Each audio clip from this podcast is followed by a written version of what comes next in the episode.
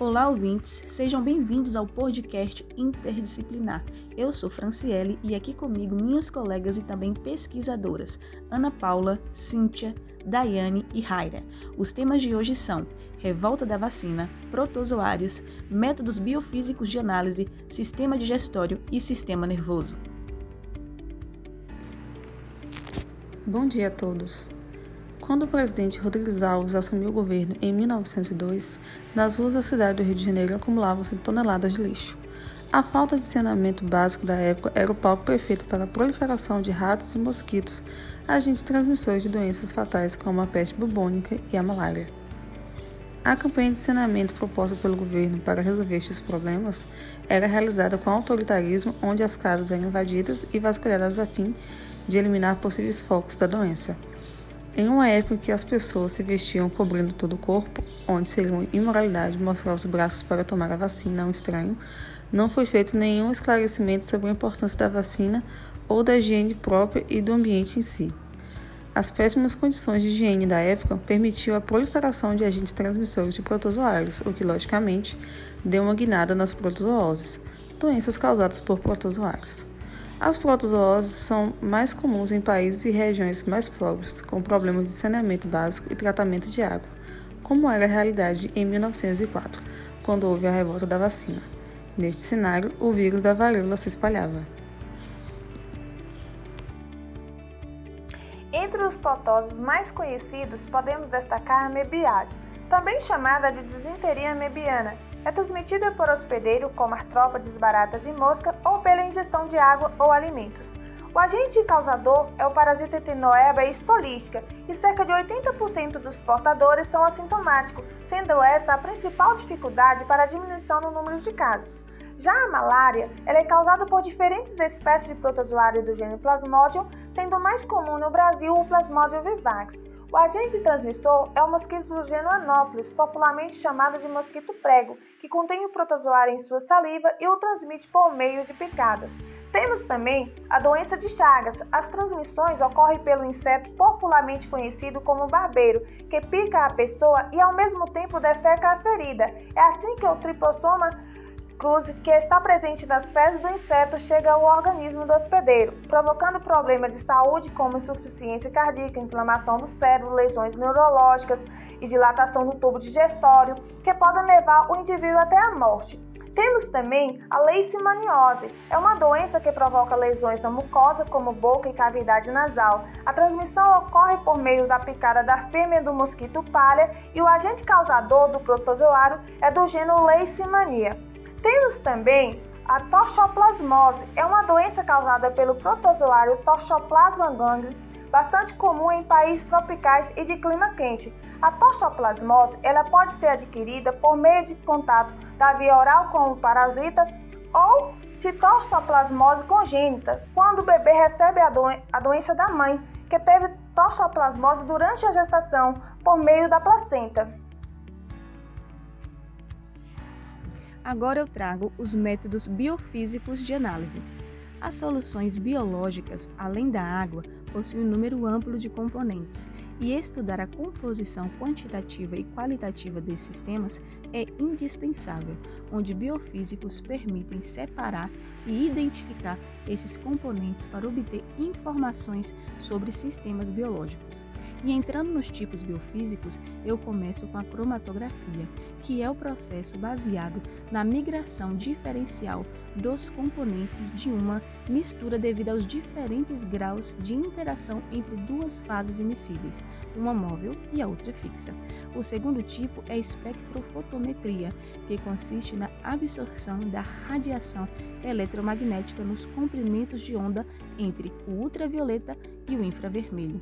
Já o fenômeno de eletroforese é definido como o princípio básico da migração de espécies carregadas eletricamente, técnica utilizada para separar fragmentos de DNA ou outras macromoléculas, como RNA e proteínas, com base no tamanho e carga. Seguindo, nós temos o processo de centrifugação, que tem como característica a separação em que a força centrífuga gerada pela rotação da amostra é usada para sedimentar sólido em líquido ou líquidos imissíveis de diferentes densidades, separando-os. E por último, a ultracentrifugação. Nesse tipo, a câmara onde se situa o rotor é refrigerada e encontra-se sob vácuo, para evitar o sobreaquecimento do aparelho por atrito com ar, permitindo, portanto, alcançar velocidades muito mais elevadas. Então, todos os métodos têm como base o conhecimento físico que se aplica na biologia, com o objetivo principal de auxiliar as áreas da saúde, fundamentando diagnósticos e tratamentos. Bom, e dando continuidade às falas das colegas, vale ressaltar que atualmente são oferecidas à população brasileira 19 vacinas recomendadas pela Organização Mundial da Saúde. Elas são disponibilizadas pela rede pública de saúde através do SUS de forma gratuita para combater mais de 20 doenças, a exemplo da poliomielite, tétano, sarampo, febre amarela, hepatites A e B, tuberculose, pneumonias, meningites e gripe. Outro ponto importante a ser comentado é o de que algumas doenças elas podem afetar o sistema nervoso. A exemplo do tétano, que é uma infecção causada por uma toxina produzida pelo bacilo tetânico, que atinge o sistema nervoso central. Essa toxina ela entra nos terminais do nervo através dos neurônios de motor mais baixos, que são os responsáveis por ativar os movimentos musculares voluntários. Essa toxina será transportada através dos axônio para a medula espinal e move-se por todo o sistema nervoso, inibindo a função nervosa normal, devido a agir como uma metaloproteinase zinco-dependente que vise o coquete, uma proteína que regula a liberação do neurotransmissor dos términos de nervo. Caracteriza-se né, pelos seguintes sintomas: contrações e espasmos, dificuldade em engolir e rigidez no pescoço. Um outro exemplo que nós temos é a meningite, que é uma inflamação nas membranas que recobre o sistema nervoso central, ou seja, uma inflamação nas meninges. Pode ser causada por vários microorganismos, como bactérias, fungos, vírus e parasitas, além de alguns agentes não infecciosos. A infecção pelo meningococo pode manifestar-se de várias formas e os principais sintomas são febre, dor de cabeça intensa, vômito, prostração, convulsões e sinais de irritação meníngea. A poliomielite é um outro exemplo que nós temos de doença que afeta o sistema nervoso. É uma doença infecto-contagiosa aguda causada pelo vírus poliovírus. E ao entrar no organismo por via oral, esse vírus ele liga-se ao cânio e abre sua partícula viral no momento da entrada nas células. A multiplicação desse vírus ele inicia-se na garganta, nos intestinos, porém pode alcançar a corrente sanguínea e atingir o cérebro. E aí, quando essa infecção ataca o sistema nervoso, ela vai destruir os neurônios motores e provocar paralisia flácida em um dos membros inferiores. Pode causar também perda da força muscular e dos reflexos, sequelas permanentes e insuficiência respiratória.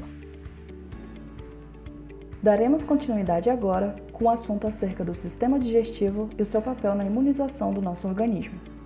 O sistema imune do intestino, ou do tecido linfóide associado ao intestino, é uma parte muito importante de nossa capacidade imunológica total.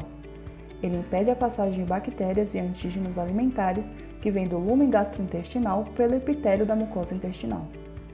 As células imunes do intestino ficam organizadas dentro de compartimentos distintos: linfonodos, folículos linfáticos e placas de Peyer. A ingestão de alimentos fonte de probióticos e prebióticos favorecem a modulação saudável da microbiota intestinal humana, desde o início da vida até a idade adulta, agindo de maneira preventiva e terapêutica. As células do sistema imunológico, como macrófagos, células dendríticas, linfócitos T e linfócitos B, produtores de anticorpos da classe IgA, encontrados em associação à mucosa intestinal, atuam em conjunto para proporcionar o equilíbrio do organismo em relação aos agentes fisiológicos ou patogênicos nesse microambiente. Então, em contato com a vacina, ocorrerá a produção de anticorpos específicos para o antígeno. Como exemplo de doenças causadas no intestino, temos o rotavírus, uma doença causada por um vírus da família Reviridae que possui RNA altamente infectante e de morfologia esférica, com simetria icosaédrica.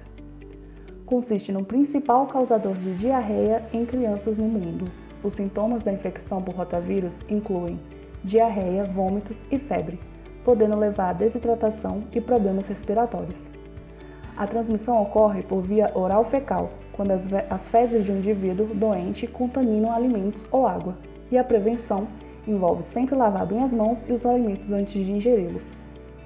Além disso, a vacinação contra o rotavírus é a alternativa mais eficaz de prevenção da doença. Ela é administrada via oral e consiste no vírus, rotavírus, vivos enfraquecidos, que em contato com o organismo ocasiona a resposta imune, na qual desenvolverá anticorpos contra a doença sem os riscos de sua infecção, podendo assim ocorrer a indução de células de memória. Dessa forma, se o indivíduo for exposto à doença, as células do sistema imune produzirão os anticorpos e serão capazes de inibir os microrganismos antes de desenvolver a doença. A microbiota intestinal também pode facilitar a replicação dos vírus atenuados da vacina, favorecendo o aumento de sua eficácia. Logo, manter em equilíbrio a presença de bactérias patogênicas e benéficas pode ter como vantagem a estimulação do sistema imunológico e aumento da eficácia das vacinas. Este é o assunto podcast interdisciplinar. E lembre-se, as vacinas são seguras e estimulam o organismo para a produção de anticorpos contra o agente infeccioso ou contra seus produtos tóxicos. Receber a vacina é uma das formas mais seguras para evitar doenças. Esta proteção tão importante em diversas fases da vida está disponível gratuitamente nos serviços públicos do Sistema Único de Saúde. Portanto, vacinem-se e defendam o SUS.